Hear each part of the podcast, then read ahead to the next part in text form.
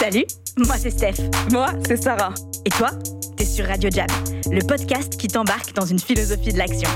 Tu le sais peut-être pas, mais le jab, c'est le coup principal en boxe. C'est à la fois le coup le plus stratégique et en même temps, il faut en faire beaucoup pour mettre un KO. Et ça, c'est exactement ce qu'on te propose de faire ici. Apprendre des trucs ensemble et te faire passer à l'action. Jab, c'est aussi le nom de notre boîte. On coach, on entraîne et on conseille des dirigeants et des équipes sur la vente. Alors que tu sois dans le business ou pas du tout, reste avec nous. Ce mois-ci sur Radio Jab, on va te parler du collectif. Parce que ça fait sens quand on a des grands rêves de les accomplir à plusieurs. Mais être ensemble, est-ce que ça veut dire créer du collectif? Alors, le collectif entre emmerde et ambition, c'est tout le débat sur Radio Jab.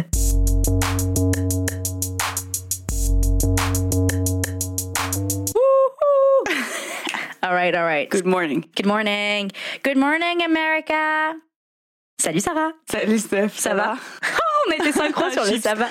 Ah ouais, chips. Euh, bon, bah du coup, je vais me taire pendant tout le reste de cet épisode.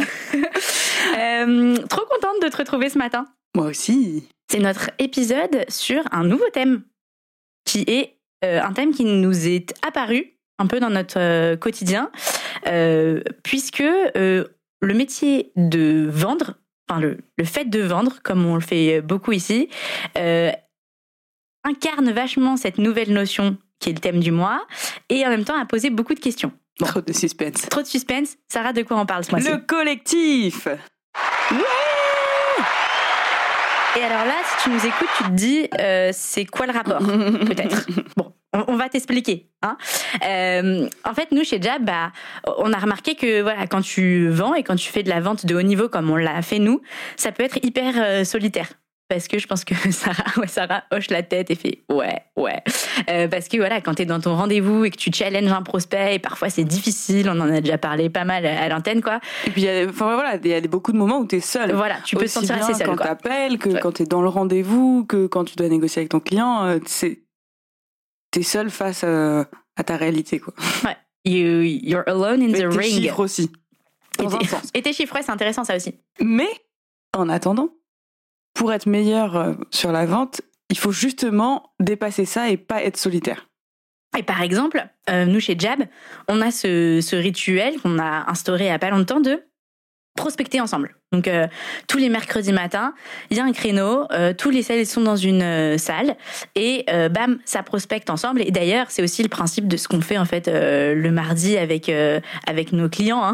C'est l'idée de se dire que quand on est ensemble, ça crée une énergie un peu différente et ça crée du collectif. Et ça implique aussi que il y a des choses qu'on peut pas faire tout seul, ou en tout cas que ça donne de la force d'être ensemble quoi. Mais être ensemble, est-ce du collectif Oh. Et c'est ça un peu la question, voilà, c'est comme ça qu'est apparu euh, ce thème, c'est la question qu'on va explorer euh, aujourd'hui. Ça nous a vachement questionné, ça nous a vachement fait avancer, je pense, euh, de travailler sur ce thème-là pour notre quotidien et nos métiers respectifs. Voilà, donc il y a beaucoup de cercles collectifs, il y a beaucoup de notions qu'on va aller explorer dans cet épisode, mais peut-être qu'on va commencer par une petite définition Quelques définitions. quelques defs. Qu'est-ce que le collectif? Il y a une définition qu'on a particulièrement euh, aimée avec euh, Sarah. C'est, je vais vous la lire, qui est euh, le fait d'une collectivité réagissant à certaines situations. Bon, jusque-là, ok. Mais attention, dont les individus et ou des actions, donc par des actions, donc c'est le fait de faire des actions dont les individus pris isolément ne seraient pas capables.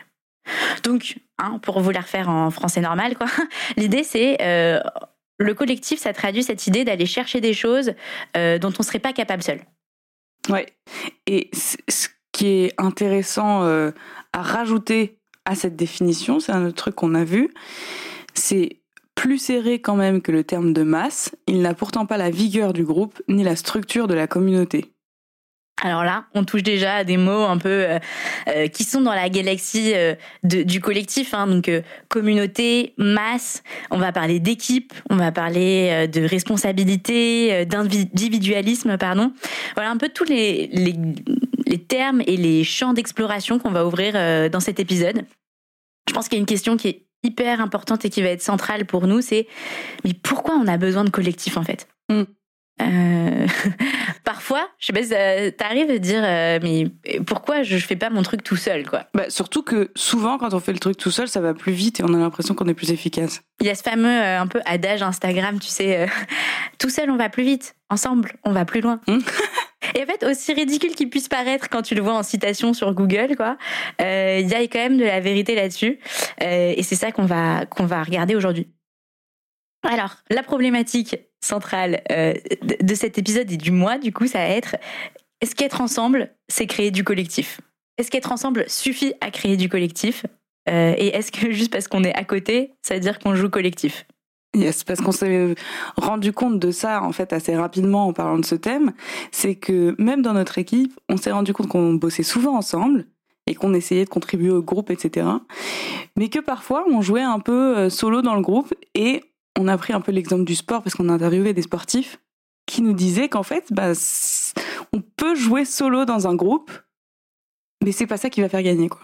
Et je pense qu'un bon exemple, euh, si tu as regardé le documentaire euh, The Last Dance, euh, qui est donc sur l'ascension, euh, l'épopée ouais, des, des, Bulls et de Michael Jordan, pour moi, il y a vraiment une rupture dans ce documentaire qui est Michael Jordan dans l'excellence, qui brille, qui se démarque de son équipe et tout. C'est comme ça qu'ils arrivent à gagner, par exemple, leur premier grand championnat. et puis ensuite, ben, pour emmener son équipe à la légende et pas juste euh, une équipe qui gagne un championnat, eh bien il faut que Michael Jordan évolue et qu'il devienne vraiment le leader d'une équipe et qui euh, comprenne la dimension du collectif. Et il le dit lui-même en fait euh, dans le documentaire et c'est ça qui est hyper fort parce que et ça, c'est une bonne question d'ailleurs, la place du leadership dans le collectif. Parce qu'on a tendance à penser que euh, le collectif, c'est. Euh, c'est flat. Enfin, c'est créer de l'égalité. Ouais, exactement. Et est-ce que c'est vraiment ça? Ben, L'exemple de Michael Jordan euh, montre plutôt le contraire, que le collectif présuppose un leadership fort, mais qui donne envie d'emmener les autres et qui élève en fait les autres avec soi. Et voilà. Et donc, on voit bien cette euh, transformation dans le documentaire. Et, il y a vraiment un moment hyper précis où c'est marqué où il disait là j'ai compris que si je voulais vraiment qu'on me fasse la légende il fallait plus que je sois le mec qui fait tous les paniers tu vois à qui on fait les passes pour marquer et tout. Mm. ça marche pas. Et, ça c'était vraiment euh, assez puissant et, ça questionne aussi du coup le rôle du leadership versus des trucs un peu genre euh, Jean-Jacques Rousseau sur genre faire société c'est mettre tout le monde égal. Oui parce que souvent quand on pense au collectif on se cache un petit peu derrière le terme en baissant la responsabilité individuelle. Alors qu'en réalité, ça commence par soi. C'est-à-dire, si je suis bien avec moi-même et que je vais faire des efforts déjà de mon côté, mon travail, etc., je vais pouvoir mieux contribuer au collectif. Et euh, souvent, il y avait cet exemple un peu dans euh, Creativity Inc., donc qui est le livre euh, qui raconte l'histoire de Pixar. Pixar, que tout le monde connaît, qui est le studio d'animation euh, qui a fait euh, Toy Story, euh, Monstres et compagnie, etc. Et donc dans l'histoire, il raconte que il y a un truc chez Pixar, c'est trust de process. Ah Fais confiance au process et surtout dans le process créatif, c'est-à-dire que souvent les créatifs vont être bloqués sur des sujets, sur des films, sur des choses comme ça. Et pour avancer et pas se décourager et juste arrêter, il y a cet adage qui est fais confiance au process. Et en fait, il raconte que à force de dire ça, eh ben ça avait un impact fort sur le collectif parce que les gens disaient ben on trust le process, on trust le collectif du coup et ne faisaient pas leur travail individuel. Hmm. Et donc ils ont changé ça pour le transformer plutôt en trigger the process, c'est-à-dire sers-toi du process ou euh, ou déclenche déclenche le déclenche le process pour toi et du coup, ça implique que tu fais un travail pour que le collectif te serve. Ouais. c'est hyper intéressant parce que du coup, là, on touche à la notion de responsabilité. Et ça me fait penser à une étude sociologique qui avait été faite. Euh, j'ai oublié la ref exacte, mais qui est assez connue. Il y a quelqu'un qui est en train de se noyer euh, dans la mer et il a plus de chances d'être sauvé s'il y a trois pecnos sur la plage euh, que s'il y a une foule de 200 000 personnes sur la mhm. plage, tu vois. Et parce qu'en fait, euh, le collectif parfois peut être ce truc où bah tu te dis il y aura sûrement quelqu'un d'autre. T'as vu tout le monde qui a, euh, qui va aller le sauver sur la plage, quoi. Et tout le monde se dit ça. Et en fait, tu te déresponsabilises versus, ben, quand il y a moins de monde, euh, tu n'as pas le choix, tu vois. Et donc, ce qui est intéressant euh, dans ce, ce que tu dis, c'est ben, traduit au monde de l'entreprise. En fait, je pense que dans n'importe quelle boîte, tout le monde peut se reconnaître, je pense, dans ce truc-là, parce que en l'occurrence, chez Pixar, c'est trust euh, aussi le process créatif de faire un film et ça va bien mhm. se passer. Et en fait, souvent, ils ont des blocages créatifs dans leur histoire, mais comme ils ont mis en place un process pour euh, dérouler comment un film doit être créé, quoi, ils se disent ah trust the process. Et en effet, comme tu disais, à la prochaine étape, c'est bidule chose qui trouvera la solution. Euh, là, je, suis que au début du sketch. Après, ça sera le mec qui fait l'animation qui va trouver la solution, etc. Et en fait, ça n'arrive pas. Et trigger the process, c'est hyper intéressant et je trouve que ça questionne aussi. Enfin, moi, quand euh, tu vois, tu l'as redit, ouais, quand on en a parlé, ça a vachement questionné. Euh, je me suis dit comment je peux appliquer ça euh, à, à, mon propre terrain d'action. Mm, mm. Tu vois, au lieu de se dire, ben, et, et, je pense aussi au process de vente tu vois parce que nous c'est vrai qu'on peut suivre on a un process de vente et tu peux te dire bah je fais confiance au process je valide mes étapes mais qu'est-ce que ça voudrait dire par exemple de se dire plutôt trigger the process euh, en fait, le truc, c'est que tu peux dire je valide mes étapes. Ouais. Bon, par exemple, notre process de vente, tu vas démarrer par prendre un rendez-vous. Tu vas prendre un rendez-vous. D'accord? Fait. Fait. Ensuite, tu vas chercher un problème et y trouver de l'urgence à ce problème. Ouais. Ok.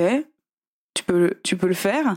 Mais en fait, si t'es pas vraiment dans la granularité du process, tu vas passer à côté du bon problème et de la bonne urgence. Et donc, si on rentre pas dans la précision du process, on peut très bien passer à côté des bons problèmes et de la bonne urgence. Tu peux te dire, ah ouais, mais je suis dans le process, j'ai trouvé un problème, j'ai trouvé une urgence.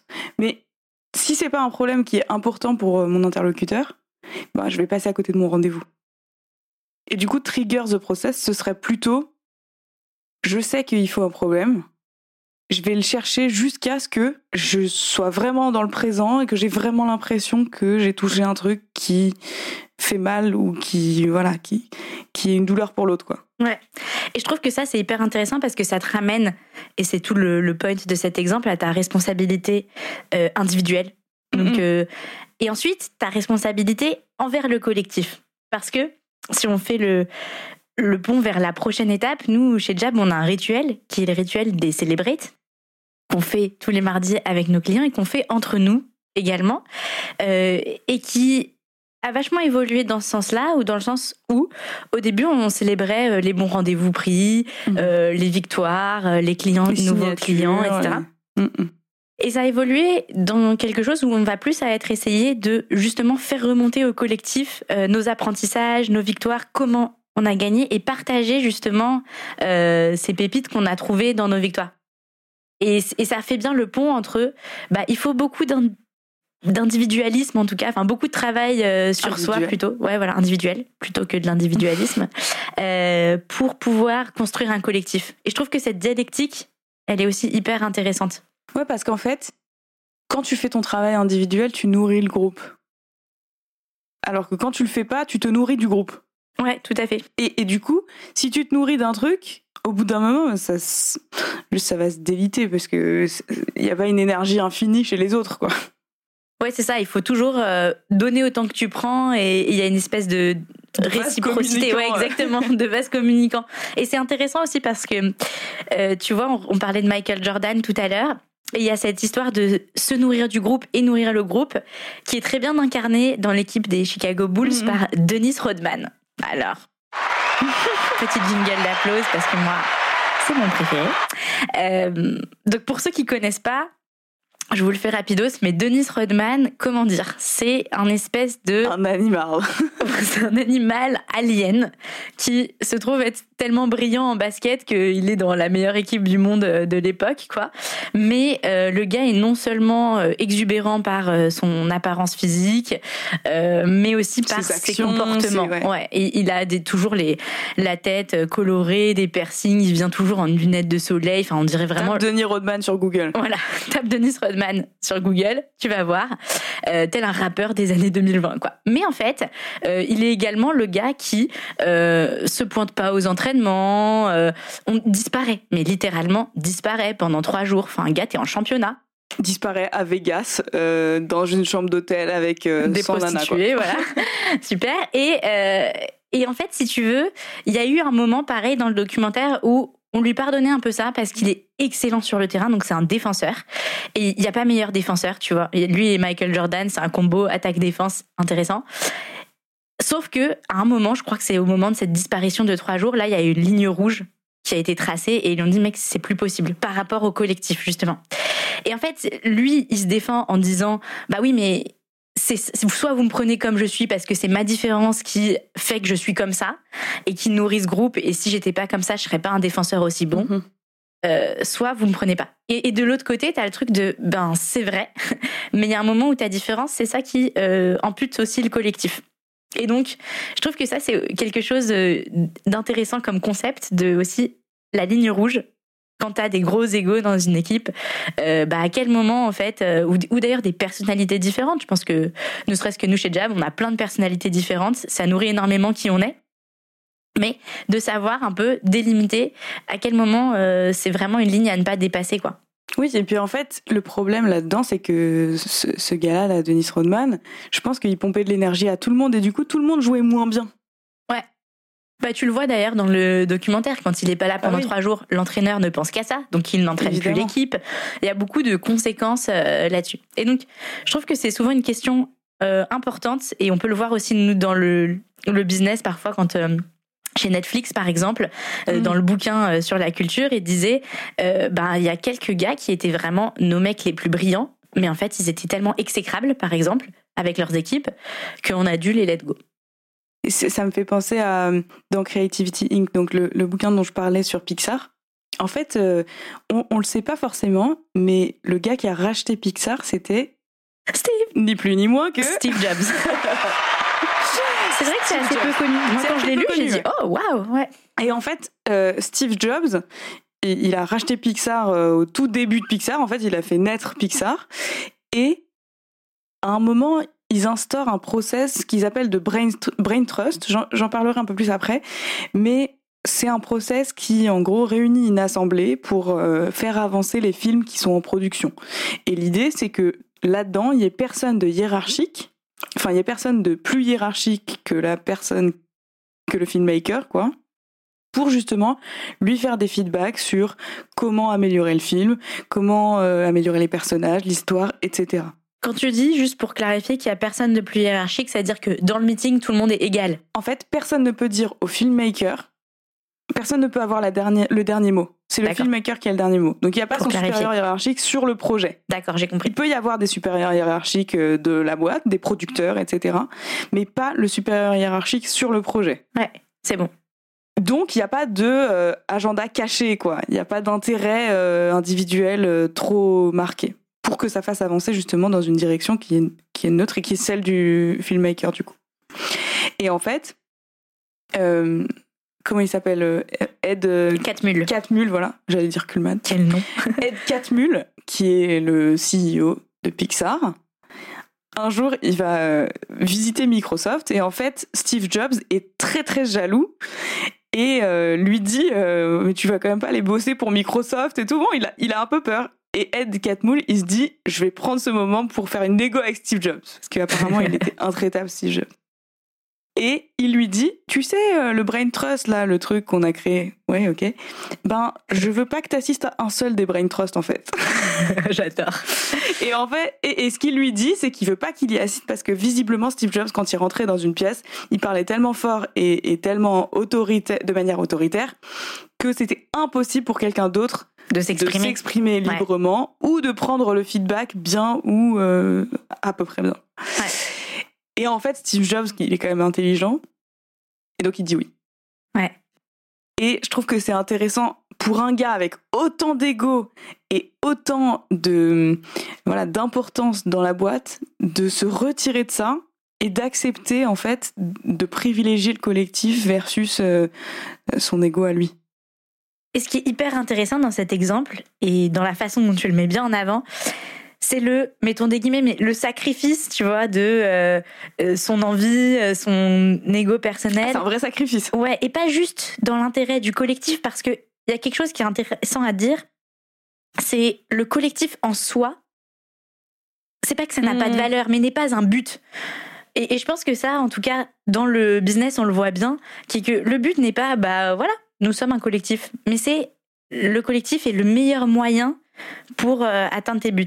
Donc, par exemple, là, très clairement, Steve Jobs, il a bien vu que si, et je pense qu'il est bien au courant, enfin, il était bien au courant que euh, il avait justement cette euh, espèce d'aura qui empêchait les autres euh, de s'exprimer.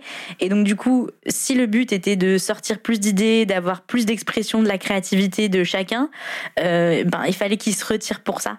Et Mm. c'était pas parce qu'il s'est dit, cool, il faut jouer collectif, tu vois. C'était, j'ai bien conscience que le pouvoir, je, je perturbe le pouvoir du collectif en faisant ça, et donc je, je suis un obstacle, tu vois, à l'objectif qui est faire les meilleurs films, etc. Donc euh, c'est intéressant. Oui, et en fait, le, le besoin d'avoir le collectif, en général, c'est surtout pour gagner et gagner quelque chose de plus grand que ce qu'on pourrait faire à peu. Ouais, ça c'est une question qui que Stem soulève et qui est hyper intéressant. C'est ok, on est collectif et tout, mais en vue de quoi? À partir du moment où tu mets ce sujet sur la table, ça va tout de suite questionner, ben ok, mais en fait, pourquoi on se mettrait ensemble? Parce que on, on l'a commencé à, à, bien le dessiner, mais se mettre en collectif, ça veut dire euh, bah, apprendre à travailler ensemble avec euh, nos défauts et nos sensibilités communes. Euh, Il y a quelque chose de très, d'un point de vue... C'est dur en tout cas. Ouais, exactement. Ce dire. vrai. Du point de vue humain, eh, c'est pas facile. Hein. Et, et d'ailleurs, ne serait-ce que, ça c'était une autre question quand on préparait, mais de se dire, euh, c'est à partir de combien le collectif, tu vois? Bah, tout seul, t'es seul. Mm. À deux, t'es un duo. À partir de À trois, partir de trois, ça commence. commence. à être collectif. Et ne serait-ce qu'à trois, qui est la forme la plus petite euh, du collectif, euh, déjà, bonjour, quoi. tu vois? C'est ça, c'est plus dur, c'est plus long de, de faire des choses, il y a plein de problématiques liées à ça, mais quand même on en a besoin. Et moi ça me fait penser à un exemple. Quand je vivais à San Francisco, c'était le début de Singularity University. Ah, yes. Et en fait, Singularity University, c'est un programme qui a été financé par Google, qui était sur le campus de la NASA à l'époque, mais je pense qu'il y est toujours. Possible. Et c'était vraiment un truc euh, exceptionnel. J'étais allée visiter, euh, t'as les bras qui t'en tombent, quoi. Il y a une pièce immense avec que les trucs de tech les plus Dernier nouveaux, cri, les ouais. drones, les machins, l'imprimante 3D à l'époque, c'était complètement dingue. Enfin, c'était C'est le lab du futur, quoi. Ouais, c'était incroyable. Et en fait, ce programme-là euh, veut impacter, en fait, veut créer des projets qui impactent un one billion, donc un milliard de personnes sur Terre. Et pour ce faire, ils avaient recruté les meilleurs talents du monde entier et les avaient mis ensemble. Ouais. L'idée, c'est d'avoir une pluralité, pluralité de gens avec des talents différents. Donc, euh, je sais pas, il y avait des chimistes, il y avait des gens de business, il y avait des artistes, il y avait vraiment. Enfin, il y avait, je sais pas, je pense que ça existe encore en fait. Ouais, je crois. Il y a tout, tout type de gens, mais brillants. Il y a des artistes aussi. Moi, je connais des gens, Ouais, euh, des acteurs qui y sont allés. Il y a plein, plein, plein de personnes différentes. Et on les met ensemble comme dans un, voilà, dans, dans un labo, quoi. Et on leur dit, allez-y, sortez quelque chose qui impacte un milliard de personnes. Good luck. Et vous avez de l'argent, de la tech euh, et plein, plein de cours sur plein de sujets du futur. Et en fait, les trucs qui sortaient, c'était vraiment impressionnant. Il y a un, il y a un pote, enfin un gars que j'avais rencontré là-bas, qui avait sorti un test qui pouvait détecter le cancer en faisant une prise de sang sur le doigt, quoi. Enfin, juste en, Ouais. avec une goutte de sang. Il détectait certains cancers. C'était Pas mal. incroyable, c'était impressionnant. Ouais, ouais. Il y avait plein plein de projets et ce dont on se rendait compte, c'est que tu mets ensemble des gens qui ont des choses différentes à apporter parce que c'est ça aussi. Bah oui. Des gens qui ont des choses différentes à apporter, tu les mets dans un bon environnement parce qu'il y a le sujet de l'environnement aussi. Ouais. Et, et paf, ça fait des chocs à pic. Ouais, ouais. C'est intéressant ce sujet de l'environnement. Euh, parce que là, et d'ailleurs, ça pose une très bonne question qui est euh, quel est l'environnement propice à créer du collectif et les infrastructures? Tu vois, on parlait euh, tout à l'heure du, du Brain Trust, où il n'y a pas Tu veux d'hierarchie et tout. expliquer ce que c'est? Tu veux expliquer ce que c'est? J'ai Oui. pas vraiment expliqué. On n'a pas exactement expliqué. Donc, le Brain Trust, euh, c'est encore un exemple Pixar. Et cet épisode sont n'est trop forts. pas une book review, mais ouais, le- on vous recommande vraiment à 1000% euh, ce livre d'ailleurs. hein, c'est Creativity Inc. de Ed Catmull. Euh, moi, je- quand je l'ai ouvert, juste pour euh, dire, enfin, quand je l'ai lu, je me suis dit, je regrette d'avoir eu ce livre aussi longtemps sur mon armoire et de pas l'avoir lu avant. Je l'ai adoré. Il est super. Ouf. Et donc, il parle de euh, cet euh, organe qu'ils ont créé qui est le Brain Trust. Donc déjà le nom est fantastique et plutôt encapsule plutôt bien ce que c'est. C'est en fait réunir autour d'une table euh, plein de cerveaux donc euh, de chez Pixar, des gens volontaires pour aider à, à débloquer le storywriter, la personne qui écrit euh, l'histoire du film Pixar. Il y a un moment où il sent qu'il est bloqué et donc tous les gens autour de la table s'engagent à me donner leur euh, feedback honnête, candide, euh, transparent pour essayer de débloquer euh, ce, euh, ce, ce, ce, gars qui écrit l'histoire. quoi. Et en fait, euh, ne serait-ce que ça, parce qu'on peut penser à des conditions de collectif comme le- les conditions matérielles, tu vois, euh, avoir un super campus, euh, c'est sûr ça aide. Et aussi, Mm. qu'est-ce que tu mets en place comme environnement et Comme, comme, règle, ouais. enfin, euh, Ouais, entre voilà. guillemets. Exactement, comme, euh, comme environnement euh, aussi immatériel pour créer les conditions de la confiance, parce que la collectif, le collectif, ça demande également une confiance énorme, je pense, euh, et euh, de se sentir aussi en, en capacité pleine d'expression. Donc c'est ce qu'on disait aussi tout à l'heure avec Steve Jobs, le fait qu'il ait été là, bah, c'était un frein au collectif Mhm. puisque les gens euh, ne, ne s'exprimaient pas. Et je trouve que ça, particulièrement quand on est comme toi, Sarah et moi, de être dans un processus de construction d'une boîte, d'une équipe et tout ça, euh, c'est des questions auxquelles on ne pense pas souvent avant d'être confronté à euh, peut-être des, des problèmes, des conversations un peu plus difficiles, mais de se dire est-ce que je, est-ce qu'on on est bien garant d'un climat où chacun euh, peut Que exprimer, ouais, et exprimer bien sûr ses talents et tout ça, mais aussi parfois quand ça va pas. Parce que le collectif, il est éprouvé, et ça je pense que c'est aussi important de le dire, il est éprouvé quand ça va pas. Parce que quand ça va bien, tout le monde a envie de facile. aller travailler ensemble et tout ça. Et quand tu traverses des moments un peu plus difficiles, c'est vraiment là où tu vois si les infrastructures que tu as mises en place, euh, plutôt ce qu'on disait tout à l'heure, les conditions euh, d'expression sont solides, ou s'il faut les retravailler, quoi. Il y a un excellent exemple aussi d'environnement physique et euh, de règles. Ouais. C'est l'exemple de la grande table. Ah bah oui, vas-y. Donc Bah en fait, Ah oui, c'est excellent, ça. Mais je pense que c'est dans le Brain Trust d'ailleurs. À un moment dans ce Brain Trust, ils avaient un campus de fous et une salle incroyable pour faire ces, ces réunions-là. Et en fait, c'était une salle avec une immense table de designer que Steve Jobs avait acheté et qu'il adorait. Et donc, chacun se plaçait autour de cette grande table euh, rectangulaire très longue. Et au bout d'un moment, bah, pour que on entende les gens qui avaient plus de hiérar- enfin euh, plus de place dans la hiérarchie que les autres, bah, eux ils se mettaient au milieu de la table. Et au fur et à mesure, bah, ils ont installé un système où il y avait des, Des name des tags. name tags sur la table. Donc en fait, avant même de rentrer dans la table, dans la salle, on savait qui était assis à quelle place. Et en fait, au bout d'un moment, ils se sont rendus compte que bah, les idées étaient nulles et Mmh. qu'il y avait plus du tout de créativité. Et c'est pour ça quand tu disais euh, le collectif il est éprouvé quand ça va pas. Ouais. Bah là c'était le cas. Et donc ils s'étaient pas rendu compte que c'était cette- en- Mm. entre guillemets cette table plus les habitudes qui posaient problème. Et donc ils ont changé de table. Mais sauf qu'il y avait encore les name tags. Alors, qu'est-ce qu'ils ont fait Et du après coup, ils ont enlevé. Et en fait, euh, et, et en fait, le fait de que n'importe qui puisse s'exprimer dans un dans un système physique quoi où euh, où tout le monde peut autant parler et autant être écouté, ça a tout changé et ça a hum, redynamisé en fait l'esprit créatif. Ouais, je pense que ça, c'est hyper important dans cette euh, notion-là. Ça demande une certaine dose de- d'empathie et d'ouverture aussi, euh, le collectif. Et moi, ça me fait penser vachement à une, euh, un podcast qu'on a écouté, qui est un podcast de Tim Ferriss, où il interviewe une femme qui est spécialiste dans les conversations difficiles. Ah oui. Donc elle est spécialiste en égo bien sûr et en négociation et tout ça, mais aussi dans les conversations difficiles qui nous arrivent à tous dans le quotidien. Et en fait, ce qu'elle disait, et ça me fait penser un petit peu à, à, cet exemple de Brain Trust et à cette idée de d'être empathique et aussi d'essayer d'être dans du point de vue de l'autre. Et elle disait souvent, euh, pour pouvoir vraiment comprendre euh, ce que vivent les autres, il faut essayer d'être dans leur basket, quoi. Donc par exemple, elle donne cet exemple anodin et qui moi vraiment est resté avec moi de son fils qui est assis à côté d'elle dans la voiture et Ah ouais. tous les jours elle lui demande euh, quelle est la couleur du feu, elle veut lui apprendre les couleurs, tu vois. Et le petit, genre dit tout le temps les mauvaises couleurs du feu quoi. Il se dit mais j'ai fait un daltonien, tu vois. Donc elle va faire les tests des yeux, elle se dit bah mince, cool, ça m'a permis de détecter, ça se trouve il est daltonien et tout.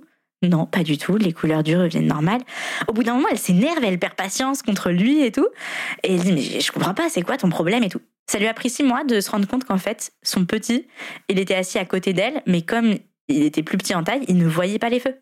Et il en fait, voyait l'autre feu en fait. Il Et voyait en- un. en il, fait, il elle, voyait elle l'autre voit feu, le il feu. Ah.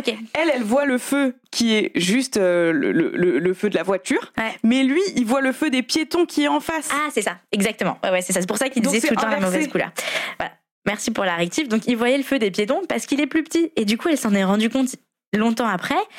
Et, et ça lui a un peu ouvert les yeux sur le fait que bah, dans une conversation, souvent, euh, c'est comme ça. Et moi, je le vois bien quand on fait des réunions à 5, 6, 7, 8 personnes. Euh, en fait, on se rend compte que tout le monde euh, n'a pas la même perspective, tout le monde ne comprend pas les mêmes trucs. Et donc, ça demande cette, euh, cette espèce de, de conscience et cette ouverture au fait que quand tu crées un collectif, à la fois tu veux que tout le monde soit sur la même euh, page et qu'on Mhm. ait tous un but commun et nanana.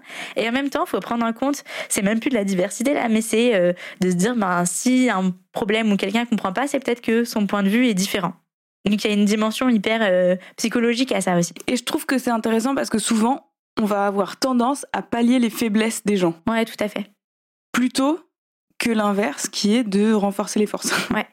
C'est Et- une très bonne question ça d'ailleurs. Ouais, parce qu'en fait, on a automatiquement ce système critique en tête de ah ouais, mais non, mais lui, il est pas fort à ça, et moi, j'arrive pas à faire ça, etc. Et du coup, on va se servir du groupe, groupe pour pallier les forces. Ouais. Mais peut-être qu'il faut le voir dans l'autre sens, à savoir comment on utilise les super pouvoirs de chacun Ouais. pour faire un groupe encore plus fort. Ouais. Et c'est un peu la conclusion à laquelle on est arrivé euh, au bout de ce thème. C'est de vraiment se voir plutôt comme des super-héros que des gens avec des défauts qui se mettent en groupe pour pas trop en avoir. Donc euh, on a fait un test qui s'appelle euh, Gallup qui s'appelle Strength Finder. Strength Finder? Strength Finder, find Trouver your strength. Et ce test, en fait, toute la philosophie de ce test, c'est de se dire, il faut plutôt travailler sur nos forces que euh, euh, que travailler nos faiblesses, quoi. Ouais. Donc, Et c'est une question qu'on se pose tous d'ailleurs, je pense à chaque fois. On Ouais. dit est-ce qu'il vaudrait mieux que je travaille mes forces ou que et, et on, et comme tu le disais, on a un instinct à vouloir travailler à renforcer ses faiblesses, à se dire bah je veux pas être faible donc je vais Mhm. travailler ce truc. Mais un pour toi c'est chiant parce que déjà c'est personne aime travailler Bah, sur des trucs fort, en fait. où il est pas fort.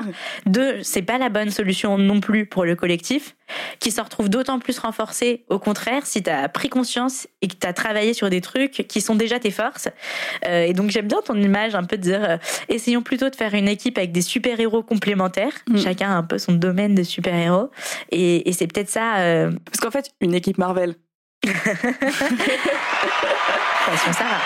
l'équipe des super-héros Marvel, en fait, ils ont chacun des faiblesses, mais Énorme. immenses et, et vraiment flagrantes. Mais entre guillemets, il y en a pas un pour rattraper l'autre, franchement. Ouais, ouais. Et c'est pas grave. Et pourtant, c'est genre les- la meilleure pourtant, équipe de super-héros. Et d'ailleurs, la meilleure et je pense la seule équipe de super-héros. Parce que les DC, ils Mm. sont pas une équipe, si? Chers auditeurs, je suis Erwan, l'ingénieur du son qui se cache derrière tous les épisodes de Radio Jab. Je me dois d'intervenir afin d'éviter que Thanos et Doomsday ne se fâchent contre vos animatrices préférées. DC a bien une équipe, la Justice League, qui est l'équivalent des Avengers. Mais c'est un bon Euh, exemple, ça. Les super-héros. Mais euh, oui, l'équipe, l'é- l'équipe des Marvel, c'est vraiment euh, une des seules équipes. Mais voilà, et eux, ils travaillent vraiment le- le- leur truc le plus fort. Ouais. Euh, par exemple, Thor, à un moment dans euh, dans les épisodes, en fait, il devient un gros obèse et tout. Il veut plus du tout, il veut plus du tout euh, être, Être un un super héros et tout ça. Et en fait. C'est pas en travaillant sur son mindset euh, faible euh, de jouer aux jeux vidéo et boire des bières qu'il redevient Thor. C'est en retrouvant son marteau. Parce que son Mm. marteau, c'est son, c'est son super power et, et en fait, il ne peut soulever le marteau que s'il est digne de son père. Waouh. Et il redevient digne de son père euh, en se disant je, Je veux soulever mon le monde, marteau. etc. Je veux sauver, Ah, je le, veux monde. sauver le monde. Ouais, je veux de- redevenir un super héros. Trop bien. Bah, D'ailleurs, c'est belle, un beau pont, je pense, pour euh, la conclusion qui était un peu pourquoi on a besoin de collectif? Euh, ce qu'on voulait euh, voilà, laisser pour cet épisode, c'est repartir avec bah, le collectif. Ça demande beaucoup de travail, certes, sur soi, sur être ensemble. ça demande euh, de gérer les différentes personnalités, les égaux, de être ensemble dans l'adversité, etc. Mais en fait, pourquoi on fait tout ça? Pourquoi c'est que ça vaut quand même le coup euh, d'être en collectif plutôt que tout seul? Bah, c'est parce que on veut sauver le monde, quoi. Comme les Marvel, je pense que chacun peut s'approprier à sa propre façon euh, comment il veut sauver le monde et ce que ça veut dire pour lui. Qu'est-ce que c'est ce, ce truc big que tu peux pas faire tout seul? Et du coup, je pense qu'il y a quelques questions intéressantes à te poser, cher auditeur. Demande-toi plusieurs trucs. D'une, comment tu contribues dans les collectifs où t'es, dans les groupes où t'es Et est-ce que c'est bien équilibré entre comment je contribue et comment je prends? Parce qu'on peut vite ne pas s'en rendre compte qu'on est un peu euh, branché au collectif et qu'on fait pas assez le travail. Donc ça, je pense que faut être euh, candide du coup. Ouais. faut être euh, on peut honnête, c'est une sorte de honnête candide. C'est bon, cherche sur Google la traduction. Ouais. Et aussi. Euh, candide dans le sens anglais du terme, du coup, juste pour dire. Candid. Candid. Candid. Et aussi, qu'est-ce que tu cherches à accomplir avec le collectif? Ouais. Et je pense que ça, on va te laisser avec cette question-là. Ouais. Parce que c'est important de pas juste être une équipe pour être une équipe, mais qu'est-ce qu'on cherche à faire ensemble? Qu'est-ce qu'on veut gagner ensemble? Et pourquoi on pourrait pas le faire seul? Trop bien. Merci Sarah. Merci Steph. Clap de fin pour cette émission. Et avant de te retrouver dans le prochain Radio Jab, j'ai un truc à te demander. Tu vas partager cet épisode avec deux personnes. La première, parce que tu penses que ça peut l'aider. La deuxième, parce que tu penses qu'on devrait la recruter. Chez Jab, on est tout le temps à la recherche de nouveaux talents. Alors si tu connais quelqu'un qui veut travailler dans un environnement aussi stimulant et exigeant que le BCG, mais avec le swag de Nike et de Travis Scott, tu nous l'envoies. Quand t'as fini tout ça, tu nous mets 5 étoiles sur Apple Podcast et moi je te dis à la prochaine sur Radio Jab.